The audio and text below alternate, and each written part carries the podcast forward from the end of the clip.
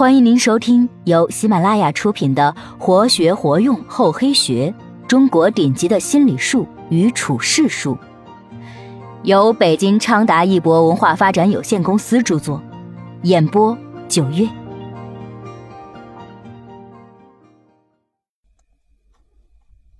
第二十六集，巧灌迷魂汤，说到点子上。当一个人听到别人恭维话时，心中总是非常高兴，脸上堆满笑容，口里连说：“哪里，我没那么好，你真是很会讲话。”即使事后冷静的回想，明知对方所讲的是恭维话，但心底却仍是甜蜜蜜的。每个人都喜欢听合其心意的赞誉，因为这种赞誉能给他们能力倍增、成就和自信的感觉。恭维他人、赞美他人就是一剂迷魂汤，人人需要恭维和赞美，因为这能满足人的自尊心。爱听恭维话是人之常情。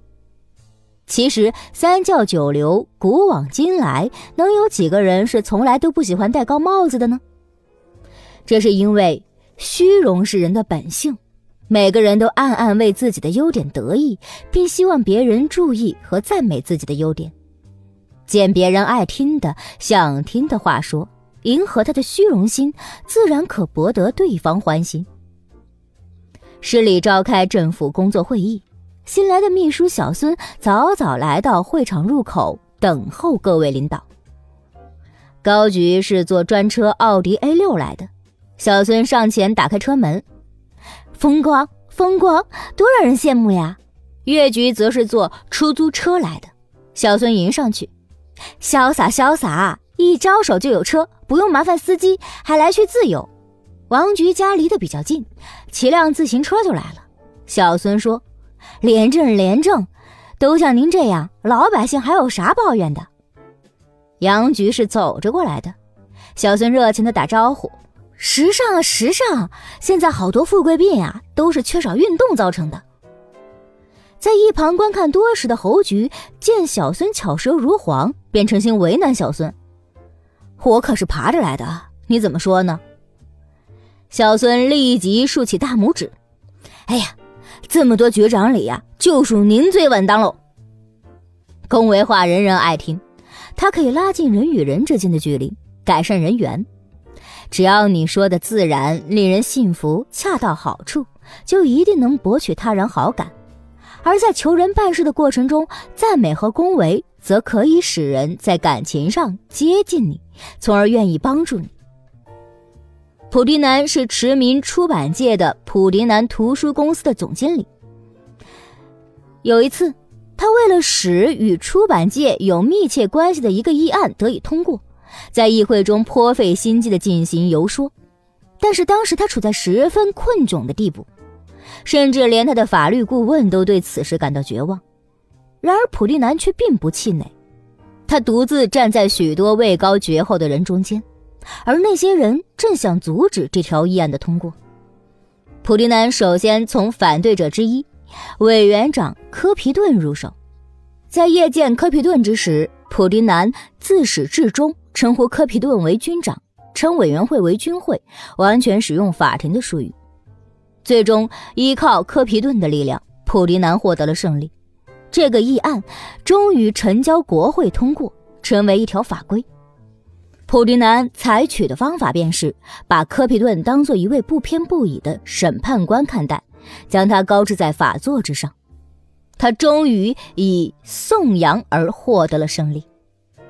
恰到好处的颂扬是一种行之有效的方法，它可以抬高别人的自尊心。获得别人善意帮助，成功的领袖几乎都是使用这一策略的高手。林肯便是一例。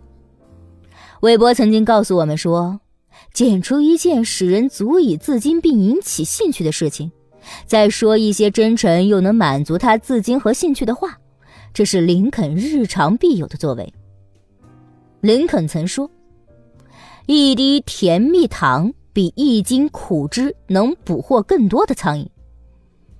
每个人都多少有点爱慕虚荣，个人有个人优越的地方，至少也有他们自以为优越的地方。在其自知优越的地方，他们固然希望得到他人公正的评价，但在那些想出人头地而又不太自信的地方，他们尤其喜欢得到别人的恭维。那么，这些恭维的迷魂汤应该如何灌呢？恰当的恭维不等于耿直老实、直来直去，也不是口若悬河、故弄玄虚，而应该是掂着对方的心里说。顺着对方的感情说，摸着对方的好恶说，是有顺情好说话，耿直讨人嫌之说。对方爱什么，恨什么，喜欢什么，反对什么，都弄清了，说话也就有了方向，有了目标，有了依据。有时要让对方答应某一请求，直说不行，曲说反而成功了，正说不行，反说却成功了。而人们办事主要顾及的是目的，而不是怎么说。只要能达到目的，怎么说有效就怎么说。所以，会说是非常重要的。而花言巧语正是会说的表现。只要不过分，不讨人嫌恶，就会通过花言巧语办成许多事儿。这里所说的花言，指的是把话说得美，说得好听，说得感人。动人、悦人、宜人，巧语说的是把握说话机会，恰到好处。只要我们的心中掌握个人性情的不同之处，便能区别对待，有的放矢，从而巧灌迷魂汤，把事情办好。要想让对方接受你的称赞，首先要了解对方的心理，再通过对方感觉不到的小小压力，渐渐的使他消除戒备心理。这是很奏效的。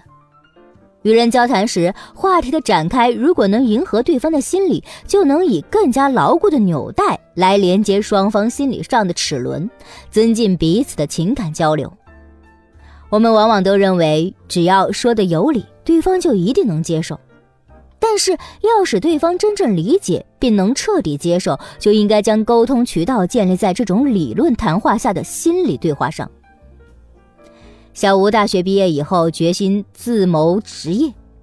一次，他在一家报纸的广告里看到了某公司征聘一位具有特殊才能和经验的专业人员。